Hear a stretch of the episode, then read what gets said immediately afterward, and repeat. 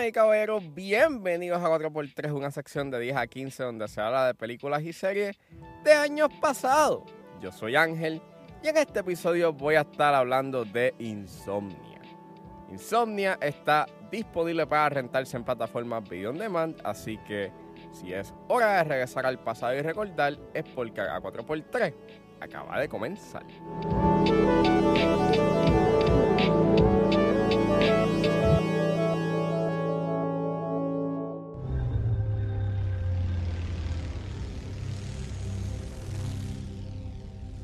Him in to solve an unspeakable crime.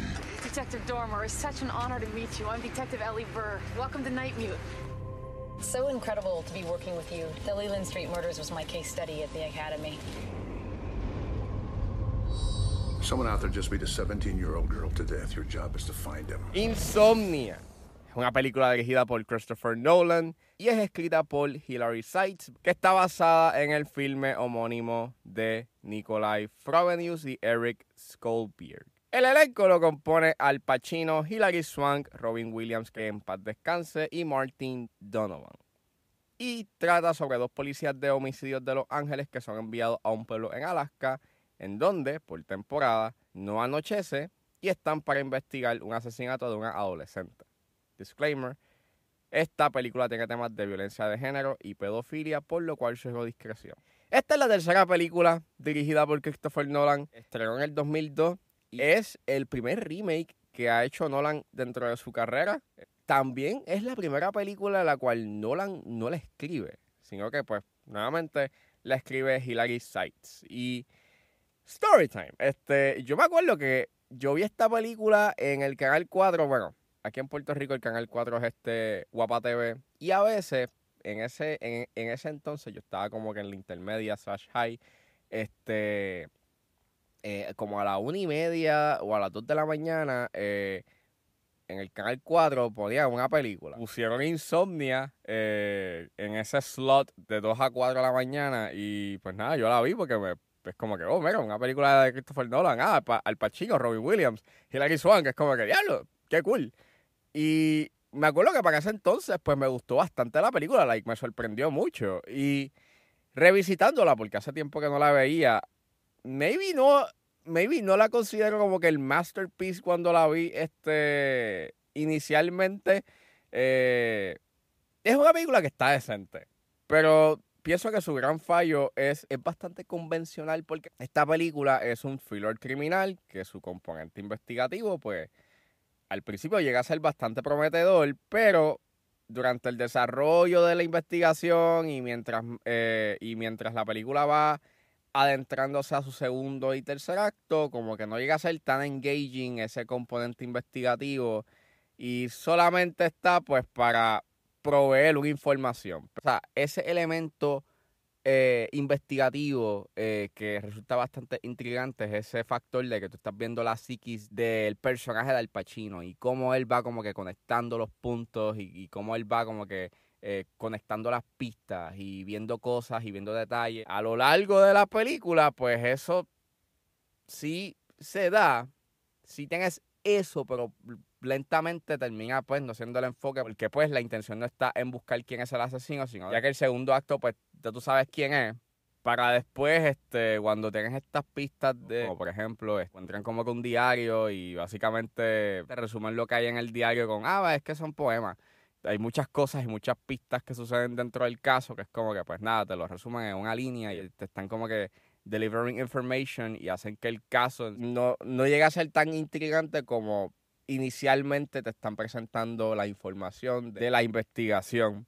Y pues, en parte sí, a mí sus revelaciones son un tanto obvias con respecto al personaje de Al Pacino. Es que desde el inicio te están dejando claro de que el personaje de Al Pacino es como una persona que está siendo investigada por asuntos internos y pues en verdad yo creo que la película se hubiese beneficiado de no enseñarme desde el inicio lo que está pasando con el personaje del Pacino, sino de que la película hubiese corrido ya como que en media res, con que ya la relación de estos dos detectives está como que medio rocky, está bastante inestable, Y cuando pasa lo que pasa, que es este que accidentalmente eh, el personaje de Al Pacino eh, le dispara a su compañero y se muere, pues creo que hubiese sido como que much more, hubiese sido mucho más interesante porque lo que en primera instancia parece ser un accidente, pues eh, vemos unas capas y vemos como que unas cosas que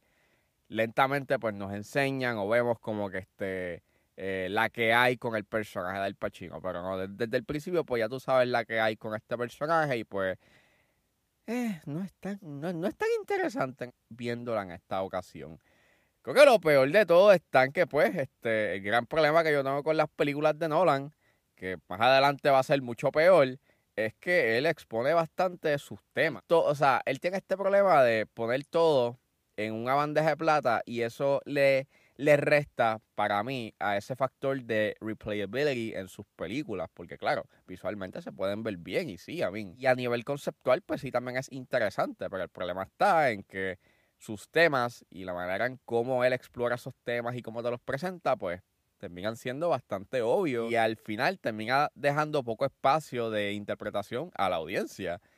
Y temas que se están hablando en esta película son la culpa y la corrupción moral de un individuo. Y aunque me gusta mucho el concepto a nivel visual de que estén en Alaska en, una temporada en la que no eh, en la que no anochece, eso da como que este feeling a que el personaje de Al Pacino estuviese como que en el limbo y está pensando como que en sus pecados. Y lentamente tú estás viendo cómo eh, tiene este cargo de conciencia por las cosas que él ha hecho.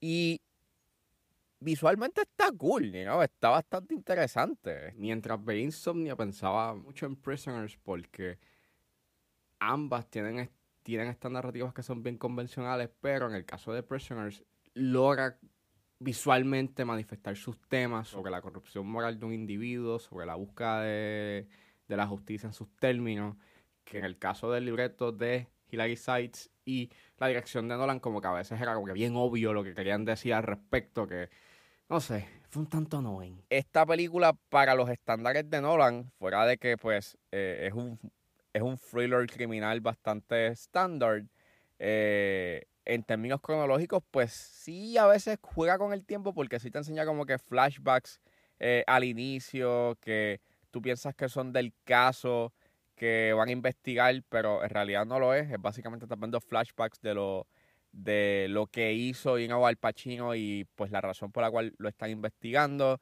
Al igual que ese concepto de, pues nada, de que no anochece y como que lentamente uno pierde la noción del tiempo de cuántos días lleva el Pacino. Y a pesar de que esta película es bastante convencional a nivel narrativo, o sea, eh, en su mayoría pues está corriendo de manera cronológica, llega a tener como que estos espacios en donde sí él está jugando un poco con la noción del tiempo y pues está cool, you Por lo menos aporta bastante a nivel temático eh, y hacia y a, y a, lo que está sintiendo el personaje de, de Al Pacino. Pienso que la fotografía de Wally Pfister, que aunque sí está buena, en punto llega a ser bastante breathtaking. Estos white shots, nos estamos viendo como que el landscape de Alaska, de este pueblo en Alaska y en verdad pues sí se ve impresionante.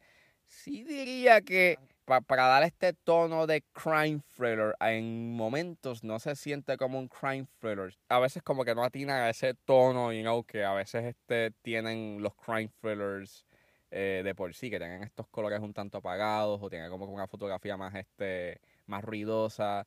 Eh, en parte pues sí, o sea, sí se ve bonita, pero en puntos como que no parece que estamos viendo un crime thriller, pero aún así sí se ve bonita y sí sigue siendo un buen trabajo, por lo menos a nivel visual, pero a nivel temático, a lo que quiere ser la película, como que a veces no llega a atinar del todo el género. Las actuaciones son muy buenas, obviamente. Tienes aquí a Al Pacino, que se hace un buen trabajo, tienes a Hilary Swank, y Robbie Williams sí se destaca muy bien como este villano. O sea, en verdad está chévere. Es de las pocas veces en donde Robin Williams ¿no? hacía de villano. Y en verdad actúa súper cool y, es bastante amenazante.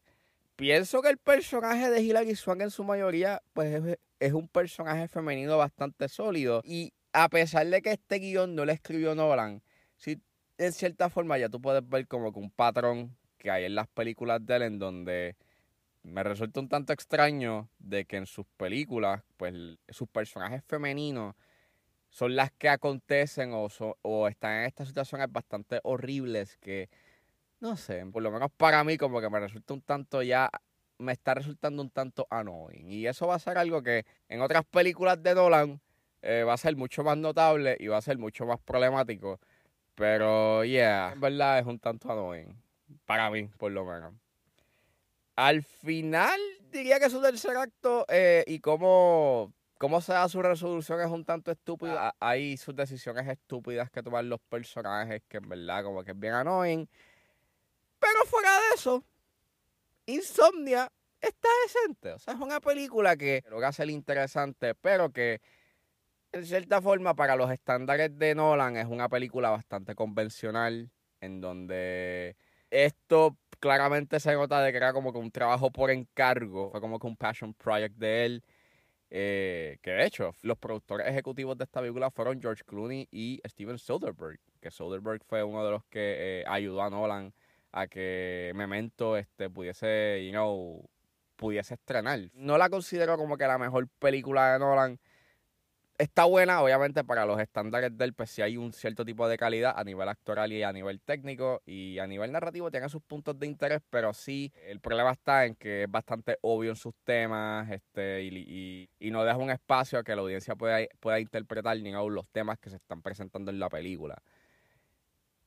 Fuera de eso, sí en parte recomiendo que la vean porque las actuaciones están chéveres y en un punto este la narrativa sí se pone interesante aún, aún con las estupideces que se dan en el tercer acto. Así que nada, si no han visto Insomnia, pues vayan a verla.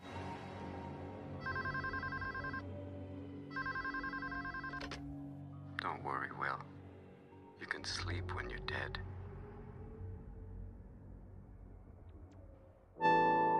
Bueno, eso fue todo en este episodio de A4x3. Espero que les haya gustado. Suscríbanse a mis redes sociales, estoy en Facebook, Twitter e Instagram con.